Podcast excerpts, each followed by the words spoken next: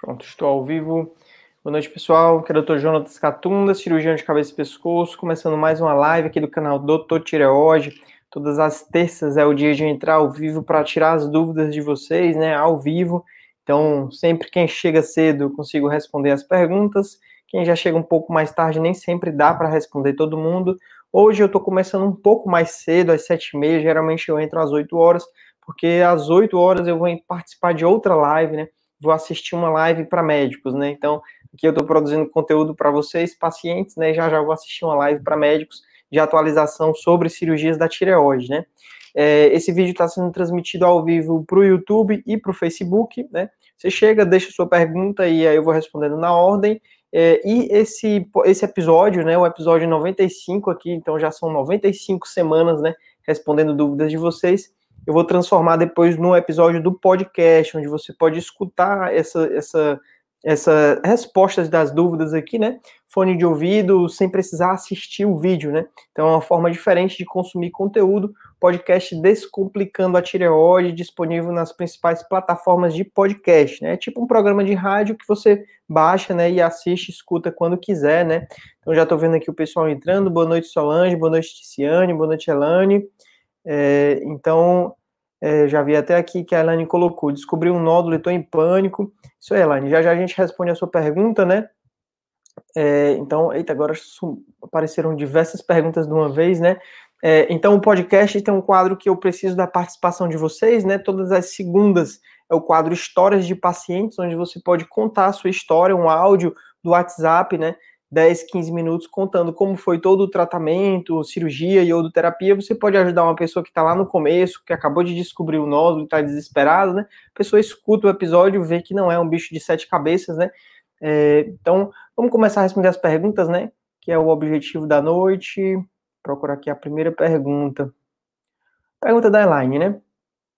Elaine mandou: Descobri o nódulo e estou em pânico. Então, nódulo na tireoide é um problema muito comum. Né? É, eu, nesse período de pandemia, né, depois que foi habilitado as consultas online, eu comecei a atender pacientes no dia que descobre o, o nódulo, né, no dia que faz o ultrassom, porque antes a pessoa não tinha essa possibilidade de marcar um atendimento tão rápido, né? A pessoa tinha que esperar semanas para ver o médico, para o médico explicar, dizer que não é um bicho de sete cabeças, que na maioria das vezes os nódulos são benignos não precisa tomar nenhum remédio, não precisa fazer cirurgia, que é algo muito comum, que não é um câncer, que não vai matar, a pessoa não vai morrer por conta dele, né? Então, antes a pessoa passava vários dias angustiada e agora com a telemedicina, com as consultas online, eu tive alguns episódios bem, consultas bem interessantes, que a pessoa acabou de descobrir o nódulo, já marcou a consulta comigo, conversou comigo no mesmo dia e deu para se acalmar bem, né? Porque não é, né? Na maioria das vezes não precisa desse estresse todo, tá certo, Elaine? Então, é, o nódulo precisa ser avaliado no ultrassom e na consulta para ver se é algo suspeito de ser um câncer ou não. Se for suspeito, a próxima etapa é o exame de punção por agulha fina, um exame simples, né? Que coleta material do nódulo, é, faz uma furadinha na pele, tira o material e vai ver se é câncer ou não. Se a punção for suspeita, vai para a cirurgia e após a cirurgia está é, tá feito o tratamento. Né? Então, na maioria dos pacientes, é, geralmente é essa a evolução. Próxima pergunta da Natália, né? Natália mandou: Doutor, um nódulo no istmo quase sempre é maligno, podemos conviver com ele normalmente se for benigno? É, então, Natália, a maioria dos nódulos, ou no istmo, ou dos lobos da tireoide, né, nas regiões laterais da tireoide, o istmo é a região que fica no meio, é, os nódulos, na maioria das vezes, eles são benignos, né? O istmo é uma, é uma região mais delicada da tireoide, porque ela fica bem no meio, né? Então, às vezes, mesmo nódulos pequenos, eles já podem ser visíveis aqui no pescoço, e é uma região em que, se o nódulo for câncer, é um câncer que pode ser mais agressivo, porque ele ainda pequeno pode dar metástase para os dois lados, né, já que ele é do meio, e ele pode invadir a traqueia que está logo abaixo, logo por trás do istmo, né? Mas não é, é essa primeira pergunta sua, né? Quase sempre é maligno, não. O nódulo quase sempre é benigno, né? É, e se ele for benigno, pode viver normalmente com ele sim, né? Nódulo benigno, se for pequeno, ele não causa nenhum sintoma. Se o nódulo benigno estiver crescendo ou for grande, né, 3, 4 centímetros, ele pode começar a comprimir as estruturas do pescoço, né? Então, nessa região, ele pode comprimir a traqueia, ou então ele pode ser um nódulo bem visível nessa região, um abaulamento grande no pescoço, e aí, nesses casos, é, até o paciente mesmo quer fazer a cirurgia para retirar o caroço, né? Que esteticamente não fica legal. Eita, que agora subiu aqui um monte de pergunta. Peraí, deixa eu achar aqui para a gente ir respondendo na ordem, né? Tá aqui. Então, a próxima pergunta é da Ana Douglas do Facebook. Qual a probabilidade de um câncer maligno com metástase ir para os ossos e pulmão? Qual o tempo? Então, assim, é, probabilidade, isso vai depender muito é, do grau de agressividade da doença, né? Então, isso a gente fica sabendo após a cirurgia, quando o paciente faz a biópsia mesmo do tumor por inteiro, a gente vai ver se tem fatores de agressividade, né? Se era um carcinoma papilífero clássico ou se era um carcinoma papilífero com as variantes agressivas, se ele tinha é, extensão extratireoidiana, quer dizer que o tumor já estava saindo da tireoide, se ele é um tumor grande, 4 centímetros, 5 centímetros, um tumor que tinha invasão angiolinfática, invasão perineural, as margens comprometidas, tinha metástase para os linfonodos, Todas essas características a gente vê na biópsia e são sinais de que é um tumor mais agressivo e que tem um potencial maior de dar metástase. Na maioria dos pacientes não tem nada disso, é um tumor de baixo risco, né? Então ele não tem tanto potencial de dar metástase, né? É, estatisticamente, cerca de 10% dos pacientes com câncer de tireoide têm metástase à distância, para ossos e para pulmão. Mas na prática, a gente não vê tantos pacientes assim. A doença, ela meio que progride, né? é, o paciente, é, se não descobrir a tempo, o nódulo na tireoide se espalha para os linfonodos, se não descobrir a tempo, a doença se espalha primeiro para o pulmão, para o mediastino e para o pulmão, né, no tórax, né? E se demora mais, pode dar metástase para os ossos. Então, geralmente, o paciente descobre a doença quando ela ainda está toda na tireoide, não saiu da tireoide, né? Então, as chances são muito boas, tá certo? A maioria das vezes dá tudo certo. E mesmo se a doença já tivesse espalhado com metástases para ossos e para pulmão, é, o tratamento pode ser feito com a iodoterapia, né, que consegue controlar essa doença à distância. Agora eu estou reparando que na sua pergunta não falava de câncer de tireoide, eu puxei para tireoide, né? É, os outros tipos de câncer, a resposta é parecida, né? É, se for um câncer agressivo, ele tem uma chance maior de dar metástase à distância, né? Se for um câncer menos agressivo, não é assim que funciona. Próxima pergunta da Luzinete. Eu tenho hipotireoidismo, sinto palpitação, mal-estar geral. Tem alguma coisa a ver? É, Luzinete, é assim, se você tem hipotireoidismo, acredito que você já deve estar fazendo o tratamento do hipotireoidismo, né, que é o uso da medicação, a levotiroxina, né, que é o T4, é o hormônio que a tireoide não estava produzindo bem, né? Então, às vezes, esse tratamento ele pode estar sendo feito uma dose maior do que o seu corpo precisa. E aí, se isso estiver acontecendo, você pode estar em um período de hipertireoidismo. E esse hipertireoidismo ele pode causar palpitação, pode causar mal-estar, pode causar perda de peso, agitação, tremores. Então, pode ser o tratamento sendo mais intenso do que o normal, né? Então, te aconselho procurar o um médico, fazer exames para ver se a dose está ok. Né? Pois pode ter relação sim com, é, com a doença, né? Próxima pergunta na ordem aqui é do Túlio. É, boa, tarde, boa tarde, doutor. Queria tirar uma dúvida sobre refluxo, mas ele não mandou o restante da pergunta, então vou só comentar sobre o refluxo, né?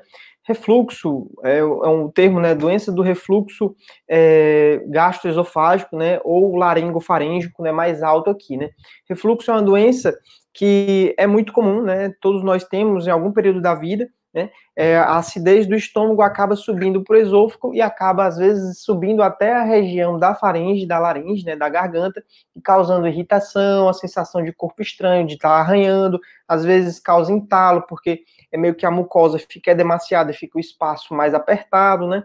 Então, é, é uma doença que o tratamento, muitas vezes, é o quê? É você tratar o estômago, né? Então, faz remédio para diminuir a acidez do estômago, faz remédio para o estômago funcionar melhor, evita comer muita comida de uma vez, evita comer comida junto com líquido, evita comer e se deitar logo em seguida, né? São várias medidas para melhorar né, o, o, refluxo, né? E perder peso e atividade física, né? Também faz parte do tratamento. Próxima pergunta da Nicole. Gostaria de saber sobre iodo, mas tomo medicamento controlado que tem epilepsia. Gostaria de saber se interfere. É uma boa pergunta, Nicole. É assim, a questão é, é o tratamento, a iodoterapia não interfere em nada disso, né? Mas é, o preparo para iodoterapia, se for feito no hipotireoidismo induzido, você ficar 30 dias sem tomar a medicação, ele pode interferir sim, né? Então, casos como o seu são casos em que o ideal é fazer o preparo com o Tyrogen, que é o TSH recombinante, que ao invés de ficar 30 dias sem tomar o remédio, você fica tomando o remédio normal, e aí quando for na véspera da iodoterapia, você toma essa medicação, né, o Tyrogen, e aí ele faz o TSH subir, tá bom? Deve conversar isso com o seu médico. Eu acredito que seja isso, né, a sua pergunta, né? Não sei se é iodo Lugol que você está perguntando. Próxima pergunta da Fabiana Suzart. É, doutor, boa noite. Fale sobre metástase pulmonar de quem tem carcinoma papilífero. Qual o valor ideal da antitireoglobulina? Então, assim, é, às vezes pode acontecer do câncer de tireoide, carcinoma papilífero, dar metástase para o pulmão, né? É um local em que é o mais comum a metástase à distância do carcinoma papilífero, né? E nesses casos, muitas vezes o tratamento envolve é, iodoterapia, né? O paciente fazer duas, três vezes a iodoterapia consegue controlar a doença, né? Às vezes o paciente pensa, ah, então agora eu tenho câncer de pulmão. Não é, câncer é de tireoide, né? Que foi parar no pulmão, uma metástase no pulmão, né?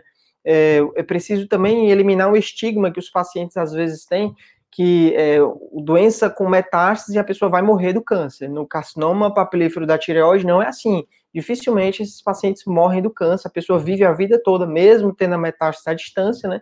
Hoje em dia a medicina evoluiu muito, então a gente consegue controlar a doença com a terapia supressiva, com a iodoterapia e até com quimioterapia. E cada ano são lançados novos remédios de quimioterapia que conseguem fazer a pessoa viver cada vez mais tempo com qualidade de vida e com a doença, né? Não cura a doença, né? Não é mais curável, mas é tratável, né? A pessoa fica bem né, e consegue viver. Né?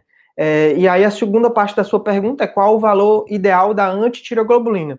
É, no segmento do câncer de tireoide, a gente avalia a tireoglobulina e a antitireoglobulina, né? O ideal seria as do, os dois, né? Tireoglobulina e antitireoglobulina zerados, né? Significa que não tem nenhuma célula produtora de tireoglobulina, né? E quando o paciente é um paciente que tenha anticorpos positivos, né? Tem a antitireoglobulina positiva, Nesses pacientes, se a tireoglobulina subir, o anticorpo vai lá e se liga e zera a tireoglobulina, mas aí o anticorpo sobe, né? Então, é, o ideal é que seja zero, né? Não seja alterado. Mas quando ele é alterado, é interessante ver se a curva ao longo do tempo é estável, porque às vezes a curva sobe, é um sinal de recidiva, né? Então, boa noite, Samuel, boa noite, Luzinete. Próxima pergunta da Solange. Não sei se é bem uma pergunta ou uma constatação, né? Solange colocou: tireoide não deixa emagrecer, hipertireoidismo. É interessante, Solange, porque na verdade os pacientes que têm hipertireoidismo, eles emagrecem sim. Muitas vezes o primeiro sintoma da doença é a pessoa estar perdendo peso sem estar fazendo dieta. A pessoa nota que de, em algumas semanas ela começou a perder vários quilos, né? E depois vai aparecendo agitação, vai aparecendo palpitação, tremores, e quando faz os exames descobre que está com hipertireoidismo, né?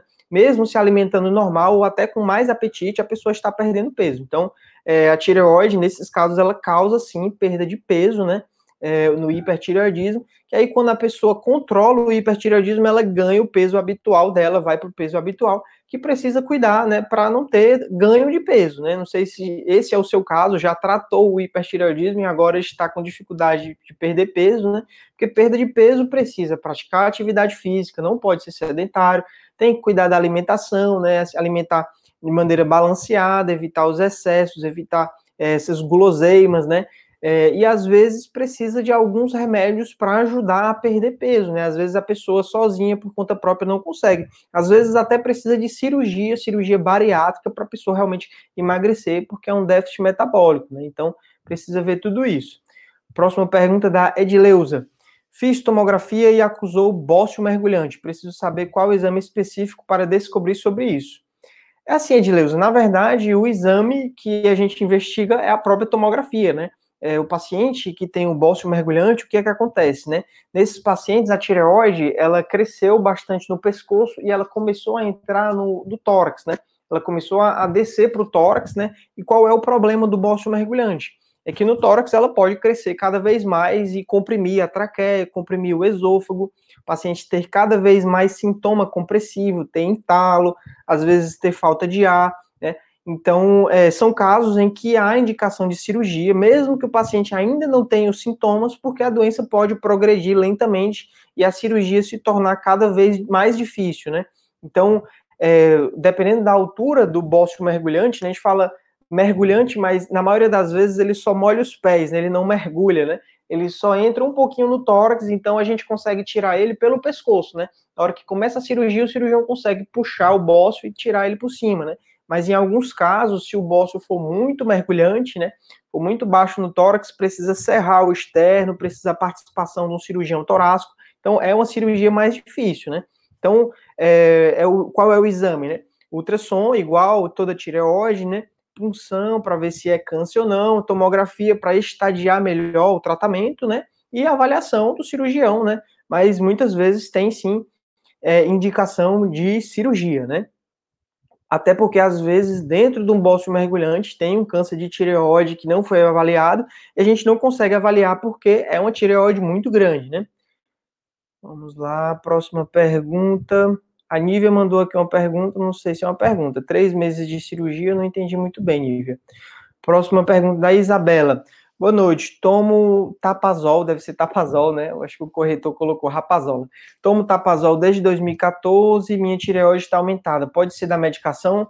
É, então vamos lá, né? É, tapazol é um dos medicamentos utilizados no tratamento do hipertireoidismo, né?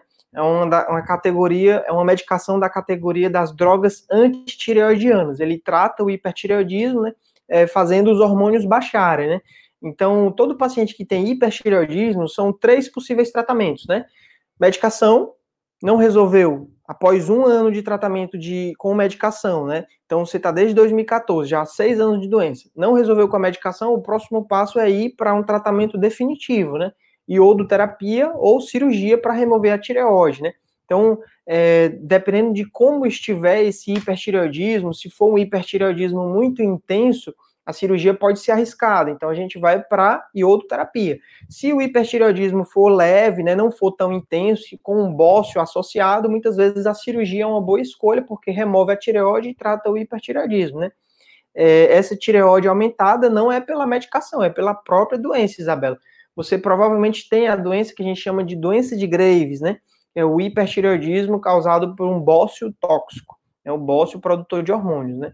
Então, é, considere procurar um cirurgião de cabeça e pescoço, né, ou endocrinologista, né, para avaliar isso, para realmente fazer o tratamento definitivo, né? Próxima pergunta da Tânia. Boa noite. Fiz cirurgia parcial, estou sentindo todos os sintomas de hipertireoidismo. Pode ser, os exames deu normal. Então, assim, Tânia, é algo que gera muita confusão na cabeça das pessoas é essa questão dos sintomas dos problemas da tireoide, né? Às vezes a pessoa escuta os sintomas, ah, eu tenho os, todos os sintomas do hiper, quer dizer que eu tenho hipertireoidismo? Não. É, os sintomas, eles são muito inespecíficos, então não é obrigatório você sentir os sintomas e ter hipertireoidismo, né? É, precisa sempre avaliar isso nos exames. Se os exames laboratoriais da parte da tireoide estão normais, né? É, realmente normais, um médico que sabe avaliar, que entende, ouviu tudo e viu que está normal, né? Realmente não é problema da tireoide, o sintoma pode ser outro problema, né? Então, por exemplo, às vezes a pessoa está perdendo peso, essa perda de peso pode ser diabetes, pode ser algum problema intestinal, no estômago, né? A pessoa está com agitação, às vezes essa agitação é algum problema no coração, alguma arritmia, né? Ou até mesmo relacionado à ansiedade, nervosismo, né? Então, é, precisa realmente passar no médico para investigar isso melhor, né? Se você fez uma cirurgia parcial, né, retirou um lado da tireoide, o outro lado, geralmente ele não causa hipertireoidismo. O que é mais comum de acontecer é você ter períodos de hipotireoidismo, né? O lado da tireoide que sobrou não dá conta de produzir os hormônios. É o que acontece na maioria das vezes, né? Próxima pergunta da Natália, pergunta bem interessante. Tireoidite de Hashimoto é o maior causador de câncer? Eu não sei onde você tirou essa informação, Natália.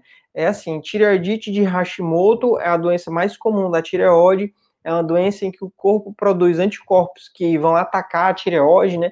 Então, é uma doença autoimune, né? Essas doenças, elas surgem quando o sistema imunológico, ele não está bem, é, bem equilibrado, né? porque o nosso sistema imunológico são as células de defesa, né, e os anticorpos, que eles devem atacar bactérias e vírus, né? Mas existem doenças em que, ao invés dessas bactérias, desses anticorpos, né, atacarem as bactérias, eles atacam o próprio corpo, né?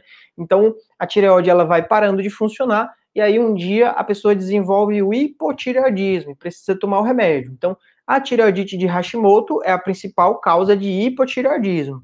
É, já quanto a isso que você colocou, o maior causador de câncer, isso é um ponto de controvérsia na literatura. Existem estudos que apontam que há mais câncer nos pacientes que têm tireoidite, câncer de tireoide, né? Não tem nada a ver com o resto do, do corpo, né? Só com a tireoide, né? Já existem estudos que mostram que não tem essa relação, que provavelmente é coincidência, que realmente eu acho que é isso mesmo, né? É, é, mais coincidência, porque o câncer de tireoide é uma doença que está se tornando cada vez mais comum, e a tireoidite de Hashimoto também é uma doença que é muito comum da tireoide. Então, é comum a pessoa ter os dois problemas, não é que um causou o outro, tá certo? Mas essa frase que você colocou, ela não está muito correta, não, está bem equivocado, né? A gente ainda não conseguiu provar isso. Próxima pergunta da Elba. É, boa noite. Fiz uma PCI, mas não achei a conclusão muito satisfatória. Diz que não há tecido tireoidiano viável. Não entendi nada. É, Elba, provavelmente esse resultado é um bom resultado, né? Quer dizer que você tomou o iodo radioativo e não captou nada no pescoço, então não há tecido tireoidiano, né? Isso é um resultado excelente, quer dizer que provavelmente está curada mesmo, não tem nada de tecido tireoidiano, nem de resto, nem de câncer de tireoide, né? É um bom sinal. Terezinha, Tive câncer de tireoide com invasão angiolinfática. Agora apareceu vários linfonodos. Pode ser recidiva? Essa é uma dúvida, né, que todos os pacientes que fazem o acompanhamento do câncer têm, né? Após a cirurgia, faz o ultrassom e o ultrassom encontra nódulos, né? Linfonodos. Nós temos vários linfonodos no corpo, no pescoço principalmente, né? O pescoço ele concentra cerca de um terço dos linfonodos do corpo, né? Então são muitos linfonodos e nem sempre esses linfonodos são doentes. Na maioria das vezes eles são normais, né? Mas como a gente está investigando é uma possível recidiva, o médico que faz ultrassom, ele olha com bastante atenção para ver se encontra algum linfonodo com característica alterada, né? É, então, assim, os pacientes, na maioria das vezes, eles não têm recidivas, né? Às vezes o que pode aparecer é algo relacionado à cicatrização da cirurgia, mas que gera muita ansiedade, né? Então, o paciente encontra, o médico encontra lá um nódulozinho de 0,4 centímetros, que não parece ser nada, e aí o paciente fica no desespero, achando que a doença voltou, quer fazer uma nova cirurgia, e nem sempre essa cirurgia é simples, né? Então, na maioria das vezes, é, esses linfonodos que aparecem são linfonodos reacionais, que não são recidivas, né? Ou são recidivas que não iriam progredir, né? Então, a gente precisa ter muita cautela, porque fazer uma nova cirurgia nem sempre é a melhor escolha. Como a doença ela é de baixa agressividade na maioria dos pacientes, em um primeiro momento, a gente pode acompanhar de perto, não partir de imediato para a cirurgia, né? E aí, apenas se a doença estiver progredindo, é que realmente a gente vai para a cirurgia para fazer o esvaziamento cervical e tratar essas recidivas, né? Se for recidiva. Antes de confirmar a recidiva, precisa fazer ultrassom, precisa fazer a punção. Né? Na punção, tanto vai coletar célula quanto vai é, dosar a tireoglobulina do aspirado, né? Então tem um longo chão, né? Até realmente decidir se vai operar ou não, né? Próxima pergunta da Iaponira. Estou com 19 nódulos na tireoide, quatro deles estão com microcalcificação. Eu não estou vendo o restante da pergunta da Iaponira, mas é algo que é muito preocupante para os pacientes, é isso, né? Doutor, fiz ultrassom, tinha 10 e agora no outro ultrassom apareceu 19, né? É, isso nem sempre quer dizer um mau sinal, né? A maioria das vezes, quando o paciente tem vários nódulos, a chance de um deles ser câncer é relativamente baixa, né? Mas o que pode acontecer é quando tem 19 nódulos, essa sua tireoide ela pode estar aumentada, né? E aí, dependendo da idade do paciente, né? Se for uma pessoa jovem com a tireoide já grande, com vários nódulos, mesmo sendo benignos, a gente acaba indicando a cirurgia para realmente tirar essa tireoide, já que ela está crescendo, né? É, e aí já trata até se tiver algum câncer no meio, né? Então, é, quando você fala microcalcificação, é algo muito relativo, né? Porque isso vai depender do médico que fez o ultrassom. Às vezes é um médico que viu demais, viu coisa que não tinha, né? Então, é, às vezes, é, a avaliação de quem realmente trata esse problema é muito importante, né? Mas é, muitas vezes acaba tendo indicação de cirurgia quando há um bócio multinodular, muitos nódulos, né, principalmente nódulos suspeitos, porque você não consegue mais avaliar com a punção, né? Então, imagina, uma tireoide grande, como é que você vai com o exame de, da punção coletar material de todos esses nódulos, né? 19 nódulos, né? Melhor realmente tirar e mandar para biópsia, né? Mas isso vai depender muito de cada caso, né? Próxima pergunta da Lane. É, meu pai fez uma laringectomia total, está na CTI, a recuperação é muito longa, ele tem 73 anos. É assim, Lene, é, geralmente a recuperação dessa cirurgia, falando da parte da cirurgia em si, é uma, relação, é uma, é recuperação muito tranquila, né? Apesar de ser uma cirurgia de 5, 6 horas de duração, né? A laringectomia total é uma cirurgia que envolve não só tirar a laringe, mas esvaziar o pescoço bilateral, né? É uma cirurgia grande, que faz o implanta o traqueostoma definitivo, que sutura a faringe, né? É, fica uma nova faringe que tem risco de ter fístula salivar no pós-operatório. Geralmente esses pacientes operam no dia, no dia seguinte eles já vão de alta da UTI, já podem sentar, já podem caminhar com ajuda, já começa a alimentação pela sonda ou pela gastrostomia, né? Então, é, apesar de ser uma cirurgia de médio para grande porte, né, que você envolve carótida, jugular, faz uma manipulação bem extensa no pescoço, a recuperação é, não é que seja longa, né? É uma recuperação rápida, né? Os pacientes eles já voltam é, a andar, a comer, né? Nos primeiros dias, né? Não vai falar, né? Porque foi removido a, a, a laringe, né? E aí vai depender das condições clínicas do paciente. Né? Então, 73 anos, se já tem comorbidade, geralmente essas pessoas fumam muito, fumaram muito, então tem problema no pulmão, aumenta risco de ter pneumonia, às vezes tem uma piora da DPLC, às vezes tem problema de pressão alta, diabetes, e aí isso é o que pode né, é, estender mais a recuperação, né? Tá certo? Próxima pergunta da Ticiane. Ela mandou: faz nove meses que estou esperando minha PAF. Seria bom eu refazer todos os meus exames de novo, ultrassons hormonais, tem um nódulo suspeito e hipoecóico com bordas regulares em microcalcificação. É assim, Ticiane, realmente eu não tenho como avaliar o seu caso, né? Se é um nódulo suspeito, muitas vezes é, precisa avaliar pela punção, né? A punção é o que vai realmente dividir, né? Se é, se vai só acompanhar ou se já vai pensar na cirurgia, né? Então, é, eu não tenho muito como te orientar, né? sem entender melhor o seu caso, mas provavelmente é, tem que fazer a punção, né? Para ver melhor esse seu caso, né? Próxima pergunta da Lucinha. Tenho hipertireoidismo com diagnóstico de Graves. Tenho dificuldade de emagrecer, a visão está cada dia ruim. No meu caso, não seria cirurgia. Tomo atenolol, mas fico enjoada. É, eu acho que é isso mesmo, sim. Pelo que você, pelo que eu falei no outro caso de hipertireoidismo, né? Provavelmente o seu caso também é um caso bom para resolver através da cirurgia ou da iodoterapia, né? Próxima pergunta da Cristina. Doutor, fiz exame, deu nódulo benigno e bolso. Gostaria de saber se no. Eu acho que tinha uma segunda, uma segunda parte da pergunta da Cristina. É, não, não deu para saber, né? Próxima pergunta da Liriane. Qual exame posso fazer para saber a enzima deiodinase, a enzima responsável pela transformação em T4 em T3? É assim, Liriane, é, nos últimos anos tem sido feitas algumas pesquisas, né, para investigar isso que parece ter relação com a queixa de alguns pacientes, né? É, essa enzima, então, falando um pouco da fisiologia da tireoide, tem até um vídeo que eu estou preparando para lançar na, daqui a umas três semanas, né? Exatamente sobre isso, né? É, a tireoide produz dois hormônios né, principais relacionados à sua função, o T4 e o T3. O T4 é o que é, há em maior quantidade, né, cerca de 90% é T4, e o T4 ele é convertido em T3 nos tecidos justamente por essa enzima que você falou, né? Então, é, no tratamento dos pacientes com hipotireoidismo, atualmente as pesquisas apontaram que o que é melhor é tratar apenas com T4, né? Pois é mais estável, evita picos de hipertireoidismo, é mais seguro, é mais barato, então o melhor é tratar apenas com T4.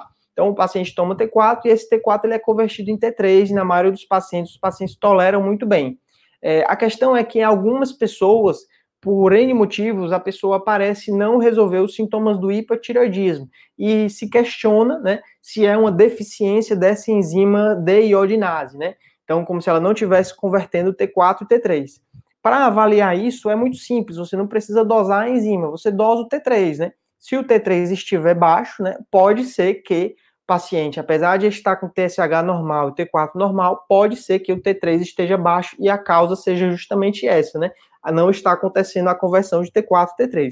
Nesses casos, há a possibilidade de você pensar em repor o T3 concomitante com o T4, né?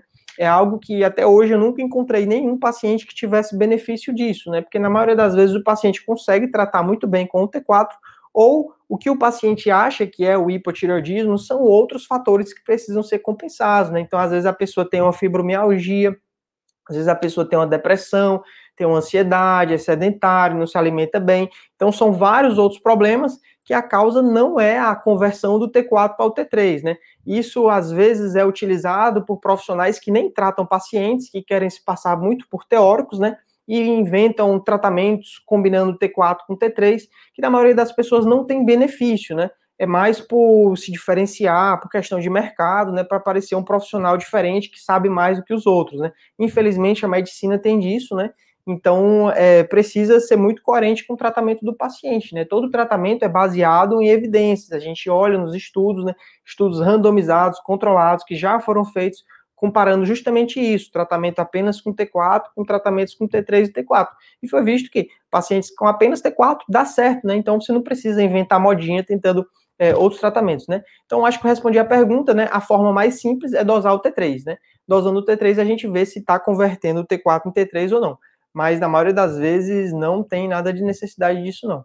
Então, respondendo aqui as últimas perguntas, né, a gente já passou de meia hora de live e já já vai começar a live que eu vou assistir. Carla mandou, oi doutor, fiz tiroidectomia total por carcinoma papilífero, não fiz iodo, porque o TSH, TSH tem que estar baixo. Então, é, essa aqui é a pergunta que eu vou encerrar, né? Pergunta da Carla. É, isso, Carla, é o que a gente chama de terapia de supressão, né?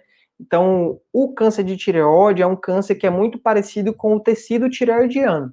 Quando a gente deixa o TSH bem baixo, né, o objetivo disso é evitar que esse TSH estimule o câncer a crescer, né? Então, como o câncer é muito parecido com o tecido tireoidiano, se o TSH sobe, ele pode estimular o câncer a se progredir, né? Então, é uma forma de evitar recidivas. A maioria dos pacientes não tem necessidade de deixar o TSH muito baixo, né? causando hipertireoidismo. A gente evita isso, deixar o TSH menor do que 0,1 em casos de baixo risco, como o seu, por exemplo, né, que não precisou fazer iodoterapia, né? Mas casos mais agressivos, a gente deixa assim, o TSH bem próximo, abaixo de 0,1, para evitar, né? É uma forma de tratar adicional, né? Só que todo tratamento tem que ver o risco e o benefício. Não é para todo mundo que você vai fazer essa terapia supressiva, né? Beleza, pessoal? Então eu vou interromper por aqui, já estou até meio atrasado, né? É, amanhã tem live aqui no canal, mas é sobre essa parte de marketing, de carreira médica, uma live voltada para médicos, profissionais de saúde, estudantes de medicina e também pessoas que querem aprender um pouco mais sobre marketing digital, sobre vídeos no YouTube, sobre Instagram, né? Que é algo que eu tenho estudado bastante esses últimos é, anos, né? Já há dois anos fazendo conteúdo para a internet. Na quinta-feira, para quem ainda não passou pela cirurgia, ou até para quem já passou, né? vai ter uma live aqui no canal com uma enfermeira oncológica, né, falando sobre os cuidados importantes após a cirurgia, muito bacana, né? E na sexta-feira, live no YouTube. Beleza? Então é isso. Forte abraço. As pessoas que eu não consegui responder, peço desculpas, né? Infelizmente o tempo não dá para responder todo mundo. A última pergunta que eu respondi aqui, ó, foi enviada às 7h37, né? Então, realmente, as pessoas que mandam perguntas nos cinco primeiros minutos da live é as que têm a maior chance de ter a, a resposta, né? Mas é isso. Até a próxima. Valeu!